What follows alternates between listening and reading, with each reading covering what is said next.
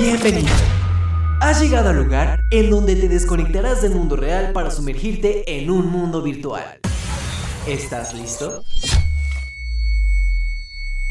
Esto es Hot Games con Jackson. Tu mejor lugar para hablar sobre el ocio favorito de muchos, el mundo de los videojuegos. Ponte cómodo y toma el mando. Comenzamos.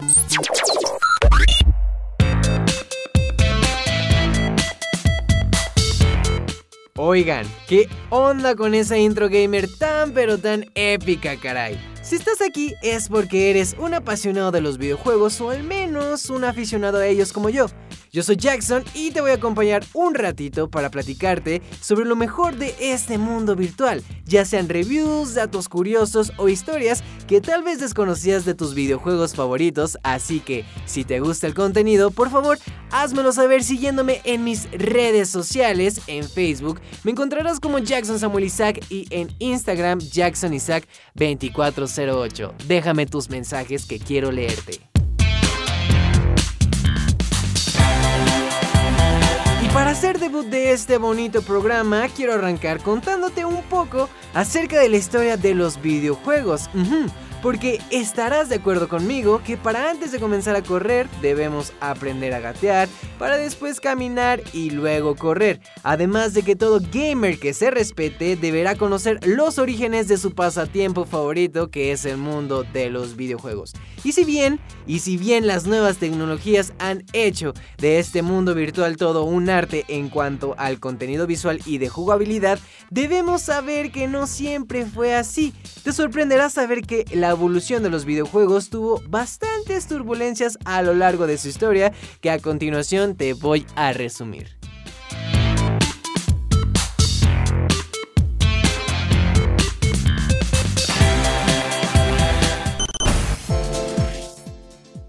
Primero, lo primero, señores. Definiremos a los videojuegos como un juego electrónico o digital en el que una o más personas interactúan. La actividad se desarrolla mediante una pantalla y una consola y su finalidad principal no es ninguna más importante que la de entretener. Podríamos decir que su primera aparición data del año 1952 con la creación del juego electrónico Nut and Crosses, mejor conocido simplemente como OXO, desarrollado por Alexander S. Douglas. Este juego consistía en simular de manera digital el popular juego 3 en raya que lo conocemos aquí en México simplemente como gato.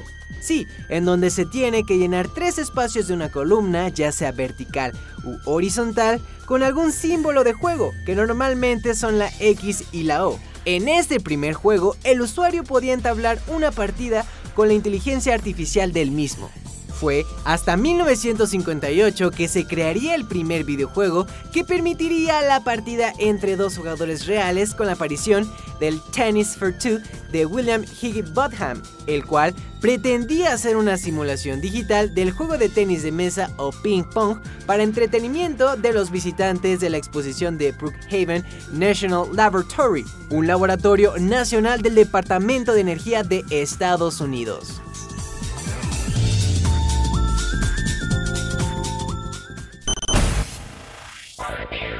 La primera consola de videojuegos que se pudo conectar a los televisores vio la luz en el año 1967 con la aparición de la llamada caja marrón, desarrollada por Ralph Baer.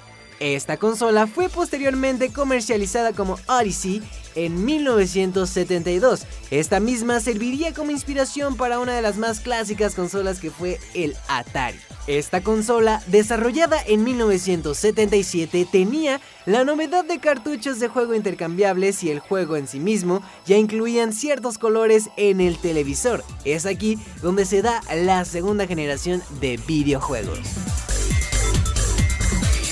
Los videojuegos comenzaron a tener cierto boom a principios de los años 80, sí, pues tuvieron un fuerte crecimiento en el sector del videojuego alentado por la popularidad de los salones de maquinitas recreativas y de las primeras videoconsolas aparecidas durante la década de los 70.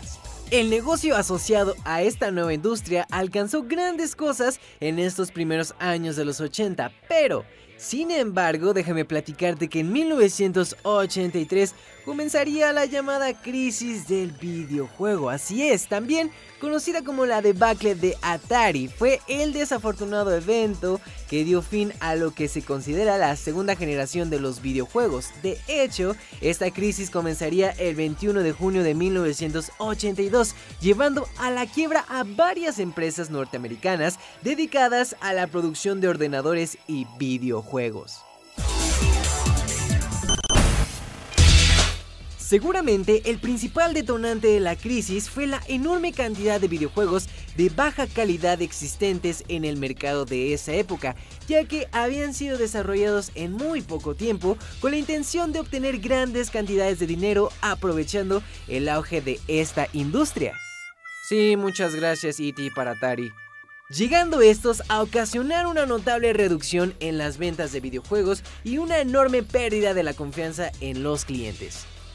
La crisis duró aproximadamente dos años, llegando incluso a sembrar numerosas dudas sobre la viabilidad a largo plazo de la industria de los videojuegos, pues hizo perder la confianza a muchos consumidores, afectando principalmente a Estados Unidos y Canadá, y que no llegaría a su fin hasta 1985.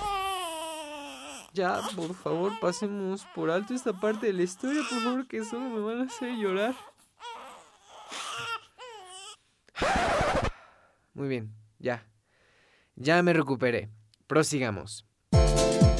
A la salida de su particular crisis en 1985, los norteamericanos continuaron la senda abierta por los japoneses y adoptaron la Nintendo Entertainment System, mejor conocido como la NES, como principal sistema de videojuegos y a lo largo de la década fueron apareciendo nuevos sistemas domésticos como la Master System de Sega, el Amiga de Commodore y el 7800 de Atari con juegos hoy en día considerados clásicos como por ejemplo el Tetris.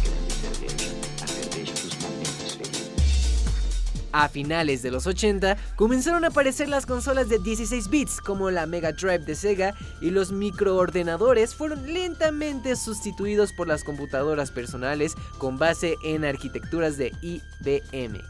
Es en este año que aparece el legendario clásico de clásicos, señores, pues aparece en escena Super Mario Bros., que supuso un punto de inflexión en el desarrollo de los juegos electrónicos, ya que la mayoría de los juegos anteriores solo contenían unas pocas pantallas que se repetían en un bucle y el objetivo simplemente era hacer una alta puntuación y bueno, el juego desarrollado por Nintendo supuso un estallido de creatividad y por primera vez teníamos un objetivo y un final en un video juego por lo que en los años posteriores otras compañías emularon su estilo de juego.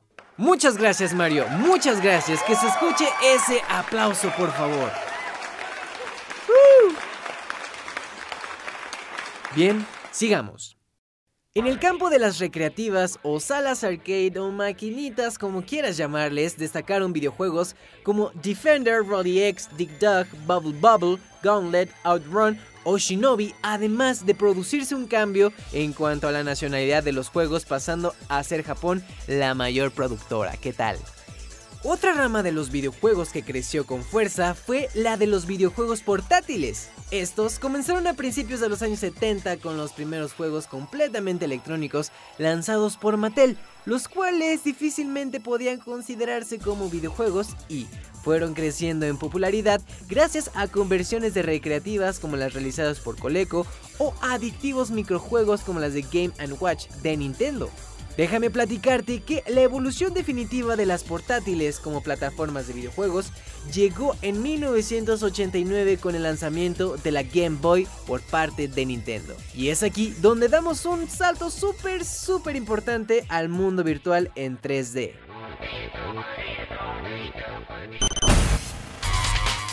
A principios de los años 90, las videoconsolas dieron un importante salto técnico gracias a la competición de la llamada generación de 16 bits, compuesta por la Mega Drive, la Super Nintendo Entertainment de Nintendo, la PC Engine de NEC, conocida como TurboGrafx en Occidente, y la CPS Changer de Capcom.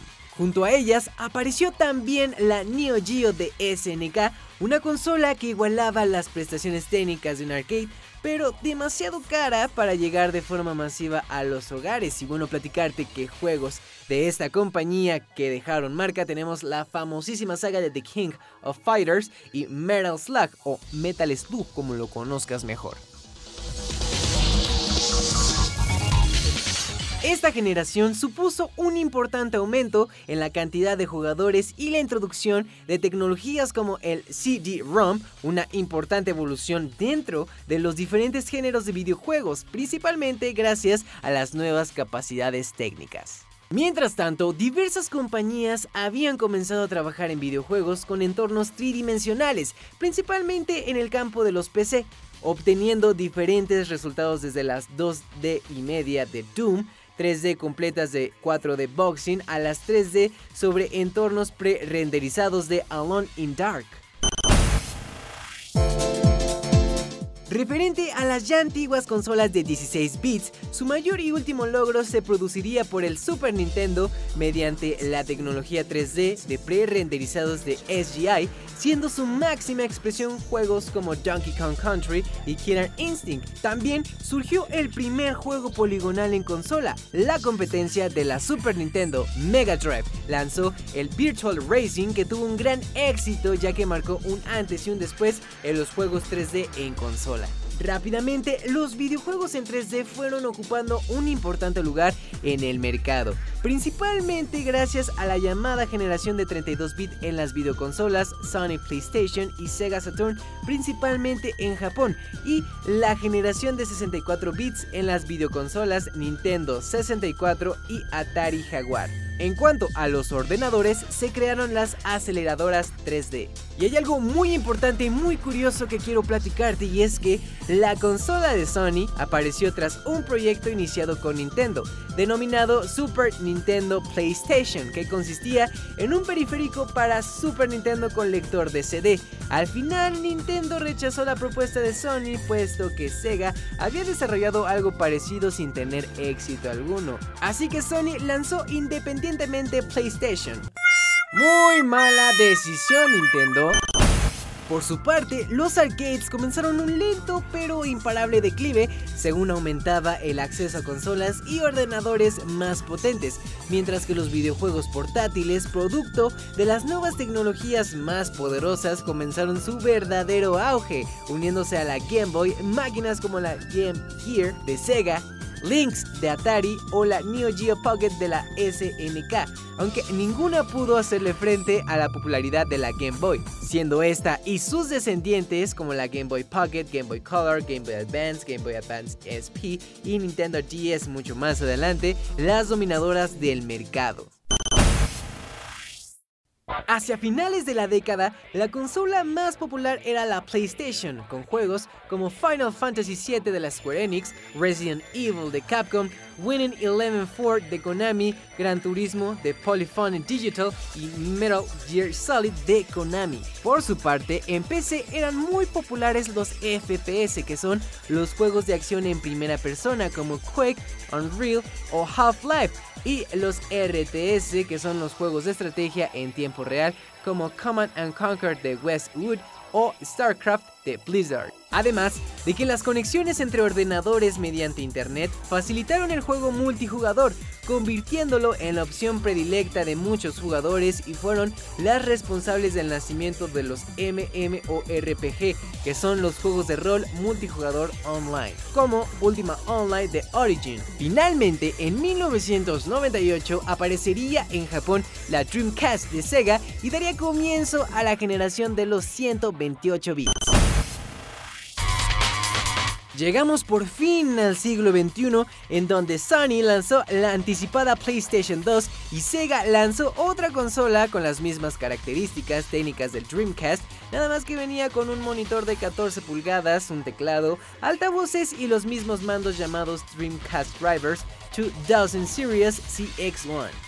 Es aquí donde Microsoft, uno de los monstruos desarrolladores de videojuegos hasta la fecha, entra en la industria de las consolas creando la Xbox en 2001, la Xbox 360 en 2006 y la Xbox One en 2013. Pero Nintendo no se quedaría atrás, ¿eh? Y lanzó el sucesor de la Nintendo 64, la GameCube, y la primera Game Boy completamente nueva desde la creación de la compañía, la Game Boy Advance. Más tarde lanzaría Nintendo DS, la Nintendo Wii, Nintendo Wii U y Nintendo Switch. Mientras tanto, Sega, viendo que no podría competir especialmente con una nueva máquina como la de Sony, anunció que ya no produciría hardware, convirtiéndose solo en desarrollo de software en 2002. Y por último, pero no menos importante, tenemos al ordenador personal PC, que es la plataforma más cara de videojuegos, pero también la que permite mayor flexibilidad. Déjame te cuento que esa flexibilidad proviene del hecho de poder añadir al ordenador componentes que se pueden mejorar constantemente, como son tarjetas gráficas o de sonido y accesorios como volantes, pedales y mandos. Además de que es posible actualizar los juegos con parches oficiales o con nuevos añadidos realizados por la compañía que creó el juego o por otros usuarios.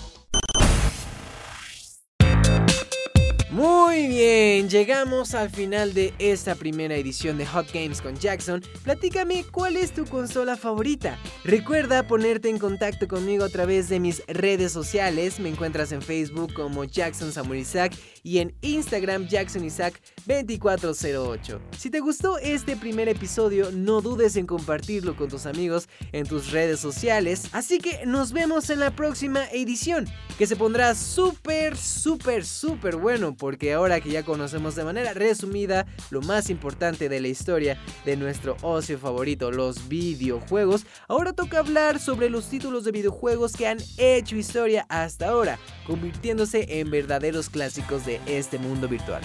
Hasta la próxima. Concluimos con el episodio del día de hoy. Es hora de desconectarnos del mundo virtual y de regresar a nuestra realidad. Esto fue Hot Games con Jackson, tu zona favorita del mundo de los videojuegos.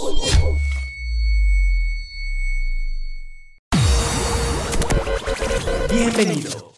Has llegado al lugar en donde te desconectarás del mundo real para sumergirte en un mundo virtual. ¿Estás listo? Esto es Hot Games con Jackson tu mejor lugar para hablar sobre el ocio favorito de muchos, el mundo de los videojuegos. Ponte cómodo y toma el mando. Comenzamos.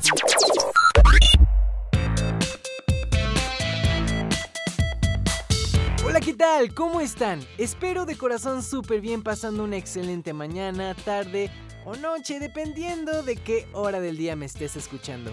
Provechito si estás comiendo algún bocadillo, te mando mis mejores vibras y te doy la bienvenida al episodio número 2 de Hot Games. Ya sabes, el lugar y momento para desconectarte un ratito del mundo real y sumergirte en un mundo virtual para platicar un poco acerca de nuestro ocio favorito que son los videojuegos. ¿A poco no, señores? Recuerda que si te gusta el contenido de este podcast, puedes compartirlo con tus amigos, eso me haría un gran favor. Además de que puedes dejarme tus mensajes a través de mis redes sociales, me encuentras en Facebook como Jackson Samuel Isaac y en Instagram Jackson Isaac 2408. Por ahí puedes contactarme y dejarme tus opiniones respecto al programa. Bien, comenzamos de una vez. Si recuerdas bien la primera edición de Hot Games hablamos un poco acerca de la historia de los videojuegos, para meternos en materia y conocer un poco acerca de nuestro pasatiempo favorito. Hablábamos de los obstáculos que tuvieron que pasar y por supuesto las mejoras técnicas de la evolución de los videojuegos en distintas plataformas y consolas. Gracias a esto y a la creatividad de algunos desarrolladores de videojuegos tuvimos joyitas, clásicos inolvidables que pasarán de generación en generación sin aburrirnos ni un poco. Por eso, te presento aquí mi top 5 de los mejores títulos y sagas en la historia de los videojuegos. Esos clásicos que llegaron para quedarse. Comencemos.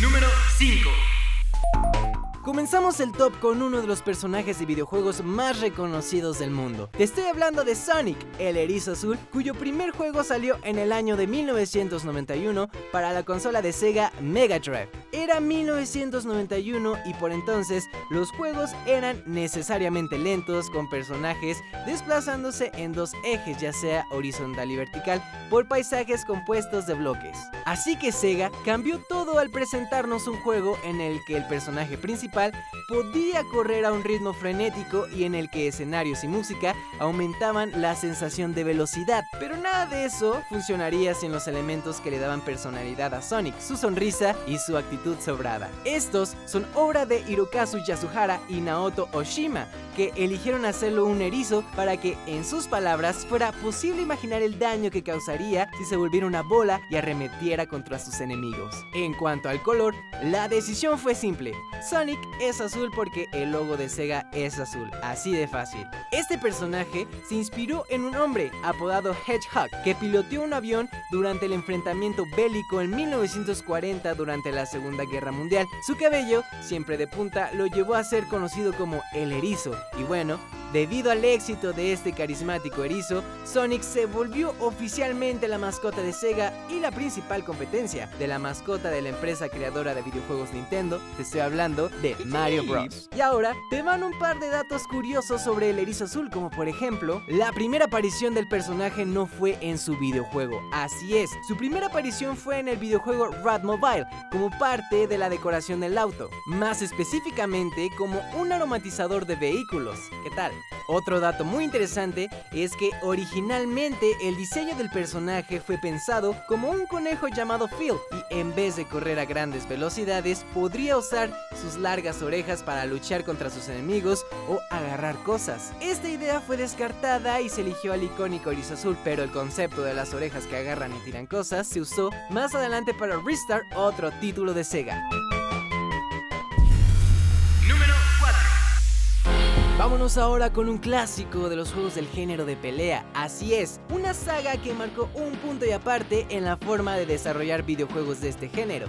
Te estoy hablando de Street Fighter, una serie de videojuegos de lucha creada por la empresa japonesa Capcom. Fue en agosto de 1987 que los jugadores aficionados de las maquinitas se encontraron con el primer título de esta saga y quienes se animaron a probarla se metieron en la piel del primer protagonista de la que estaba destinada a ser la más aclamada saga de juegos de lucha. Estoy hablando de Ryu, un joven cuyo traje blanco y una cinta roja atada a la frente recordaban a Karate Kid. Era una de las primeras veces en que un juego obligaba a usar los 8 botones de las maquinitas. De hecho, la fuerza con la que se presionaban definía la intensidad de los puñetazos y patadas de Ryu, razón por la cual las maquinitas debían ser reparadas con frecuencia. Pronto cambiaron el sistema a uno de 6 botones. La necesidad de reflejos y estrategias precisas para ganar el combate marcaban la diferencia con las máquinas de la competencia. Sin embargo, no fue hasta 1991 que Street Fighter se catapultó a la fama suprema con la segunda entrega, Street Fighter 2, con la que Capcom revolucionó los salones recreativos primero y después las salas de los hogares al adaptarlo para videoconsolas. Era la primera vez que en un juego de lucha los aficionados podían elegir a su personaje, salvo los cuatro jefes finales que tendrían que esperar hasta la Champion Edition, entre otros luchadores, cada uno con su propio estilo de combate. También, por primera vez los villanos estaban disponibles y había una luchadora femenina, Chun-Li, uno de los personajes más icónicos de la saga junto a Ryu y Ken. Fue así como Capcom sentó las bases de los juegos de lucha uno contra uno en los 90 con un éxito no igualado en esa década, en la que cerca de 25 millones de personas lo jugaron entre los arcades y los hogares. ¿Qué tal? Ahora te van un par de datos curiosos de esta icónica saga que tal vez no conocías, como por ejemplo los nombres de Ken y Ryu, posiblemente los dos personajes más populares de Street Fighter, en japonés significan puño y dragón. Otro dato muy interesante y es que, según los desarrolladores, algunos de los estilos de lucha del título son reales, pero la mayoría han sido copiados de películas clásicas de artes marciales de Hong Kong. Otro dato muy curioso y muy interesante es acerca del personaje de Ken en el videojuego, y es que la primera recreativa de Street Fighter 2 no soportaba un cambio de paleta de colores. Hablamos de 1991, así que no había manera de que dos jugadores eligieran al mismo personaje sin que perdiesen la noción de quién es quién. De ese modo, crearon un personaje clónico a Ryu, solo que de otro color. ¿Qué tal?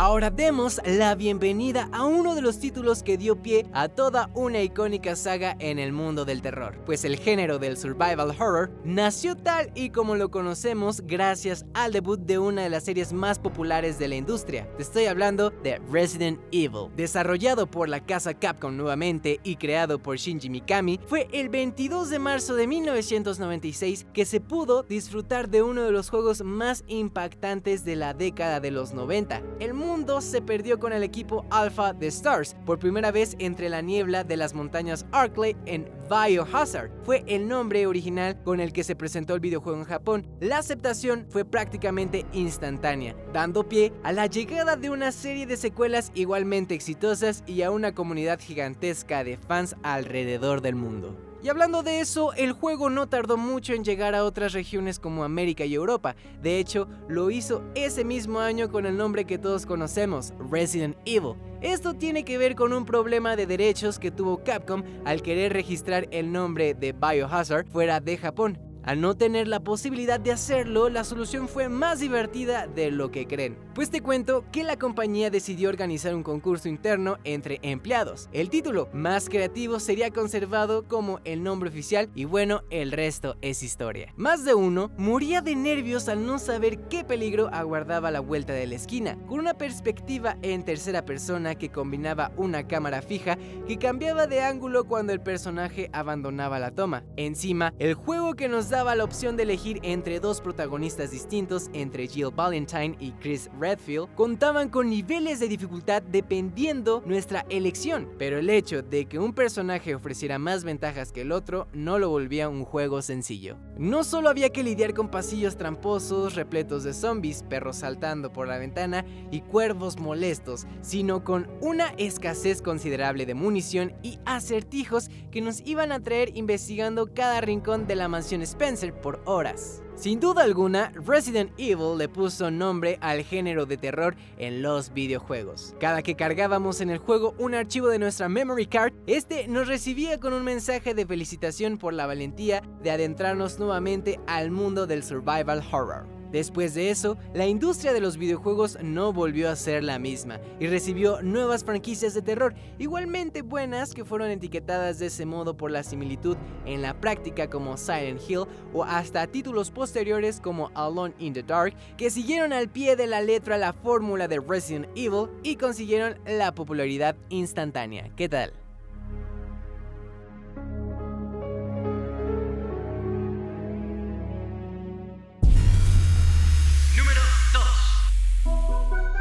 Hablaremos ahora sobre uno de los monstruos de los RPG. Te estoy hablando de Final Fantasy, una popular serie de videojuegos de este género producidos por la compañía japonesa Square Enix, nombre adoptado tras la fusión de Squaresoft con Enix, originalmente Square Corporation. Te platico que la primera versión de la serie salió a la luz en Japón en 1987, estando Square al borde de la quiebra, de ahí surgió el nombre de la saga ya que utilizaron lo que iban a ser los últimos recursos de la compañía en su última fantasía, su último videojuego. El juego obtuvo un éxito tan notable que hizo levantar cabeza a la compañía nipona. Pronto, el éxito se trasladó fuera de Japón, lo que hizo que los juegos de Final Fantasy fueran traducidos para los mercados en Norteamérica, Europa y Australia en varias consolas de videojuegos, incluyendo el Nintendo Entertainment System, el MSX2, el Super Nintendo Entertainment Entertainment System, el PlayStation, el WonderSwan, el PlayStation 2, el IBM PC compatible, el Game Boy Advance, el Nintendo GameCube, y diversos modelos de teléfonos móviles. Por lo tanto, se considera la licencia más exitosa de Square Enix, vendiendo hasta la fecha más de 60 millones de unidades en todo el mundo. ¿Qué tal? Y bueno, si no conoces Final Fantasy, quiero platicarte que tiene 5 modos básicos de juego, un mapa del mundo, mapas de ciudades y calabozos, una pantalla de batalla y la pantalla de menús. El mapa del mundo es una versión reducida a escala del mundo ficticio del juego, el cual el jugador usa para dirigir a sus personajes hacia diferentes locaciones. El medio principal para viajar por el mundo de juego es a pie, pero una canoa, un barco y una aeronave se vuelven disponibles conforme el jugador progresa en el juego, exceptuando algunas batallas en locaciones predefinidas o con jefes de calabozos. Los enemigos son encontrados de forma aleatoria al viajar por el mundo ya sea a pie, en canoa o en barco, y estos deben ser combatidos o huir de ellos. Los jugadores inician el juego eligiendo cuatro personajes para formar un equipo, el cual durará hasta el final del juego. Y bueno, el argumento del juego se desarrolla conforme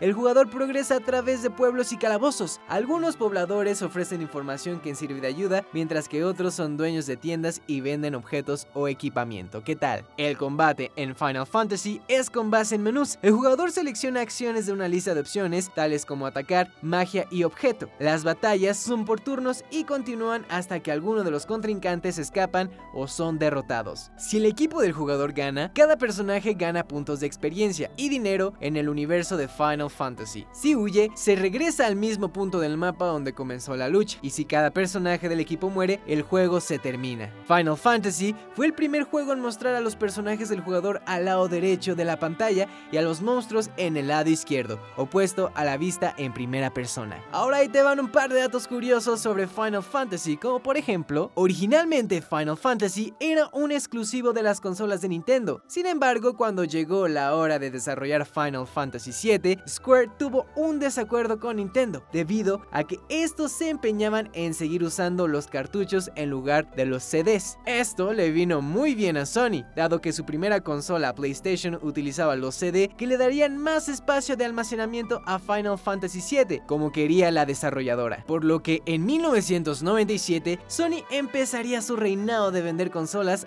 apoyado por Final Fantasy VII y Metal Gear Solid. De hecho, el juego de Final Fantasy VII tuvo tanto éxito que en 2001 Square decidió hacer una película sobre la saga. Esta película estaría dirigida por el mismo Sakaguchi, el creador de Final Fantasy, vicepresidente y director ejecutivo de Square. Sin embargo, la idea les resultó muy mal, ya que perdieron 94 millones de dólares, lo que hizo que Square cayera en desgracia y Sakaguchi dimitiera en 2003. Todo esto ocasionó que Square se fusionara con Enix, quien en los 80s había sacado un exitoso juego llamado Dragon Quest.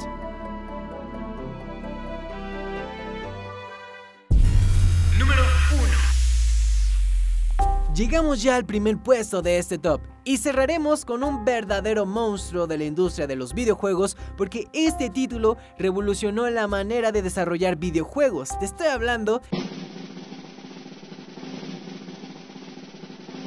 me, Mario. De Mario Bros, el personaje más conocido de Nintendo y el más querido dentro del mundo gamer. Te platico que el personaje de Mario surgió del primer juego de Donkey Kong, creación de Shigeru Miyamoto de 1981, que estaba inspirado en el triángulo amoroso de las tiras cómicas y dibujos animados de Popeye el Marino. En este caso, la princesa Vilma, equivalente al personaje de Oliva, era raptada por Donkey Kong, que vendría siendo Brutus, y debía ser salvada por John Man, el héroe. En el juego, el personaje tenía que evitar barriles, martillos gigantes y otros obstáculos para llegar a la cima de una estructura en donde esperaba la damisela en peligro. Luego de su inicial aparición, Miyamoto quiso que Jumpman fuera un personaje de referencia para su próximo videojuego y lo rebautizó como Mario para introducirlo al mercado norteamericano. Adicionalmente, introdujo a Luigi, el hermano de Mario, para poder brindarle a los usuarios la experiencia de multijugador. Ahí nace Mario Bros. en 1982, creado para las arcade de Nintendo. En esta ocasión, los dos personajes debían enfrentarse a un mundo subterráneo rodeado de tuberías, de las cuales salían tortugas y otras criaturas que atentaban contra Mario y Luigi. Y algo adicional que tenía es que si el juego de a dos se tornaba aburrido, daba la opción de enfrentarse uno a uno a como diera lugar. Así que el juego tuvo un modesto éxito. Con el lanzamiento de la Nintendo Entertainment System, llegaría Super Mario Bros. en 1985, por lo cual grandes cambios traería Mario. Los hermanos salen de las cañerías para enfrentarse a Bowser, la tortuga gigante, que se apoderó del reino hongo y que raptó a la princesa Peach. Así que los jugadores debían atravesar 8 mundos distintos, cada uno de los cuales ofrecía 5 niveles. Es aquí que Super Mario Bros. marcó un punto de giro para la industria de videojuegos de plataforma y los juegos de 8 bits, con una narrativa única, niveles plagados de secretos y un gran arte del juego. Es por eso que en aquel momento las personas compraban consolas Nintendo solo para poder jugar con Mario. Luego vendrían dos entregas más, Super Mario Bros. 2 en 1988 y el Super Mario 3 en 1990. Es aquí donde aparecen el Reino de los Sueños, el cual se podía jugar con cuatro personajes, Mario, Luigi, Peach y Todd, el honguito, y en el cual también cambiaban los mapas. Ahora ahí te van un par de datos curiosos sobre Mario Bros, como por ejemplo, el característico bigote de Mario se debe a que los gráficos en 8 bits no permitían mucho detalle a la hora de programar a los personajes de los juegos. Es por eso que el equipo a cargo de Donkey Kong le colocó el mostacho para ayudar a que los jugadores distinguieran la nariz de Jumpman. Sin mostacho era más complicado ubicar las facciones del personaje moviéndose a toda velocidad en la pantalla del arcade. Y bueno, platicarte que el único juego en el que Mario, aún conocido como Jumpman, ha sido el villano de la historia es en Donkey Kong Jr., en este juego, Donkey Jr. busca salvar a su retorcido padre de la jaula en la que lo tiene encerrado el bigotón carpintero. Sí, pues en ese entonces se suponía que Mario era de oficio carpintero. ¿Qué tal, eh?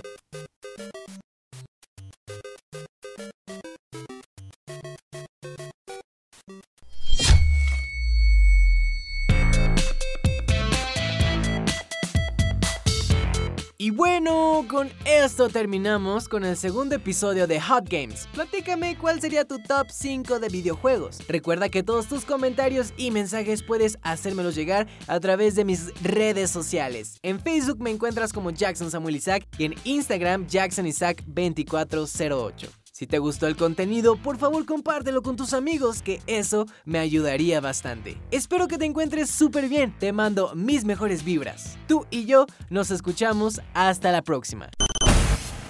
Concluimos con el episodio del día de hoy.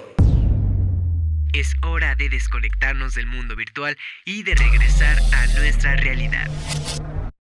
Esto fue Hot Games con Jackson, tu zona favorita del mundo de los videojuegos.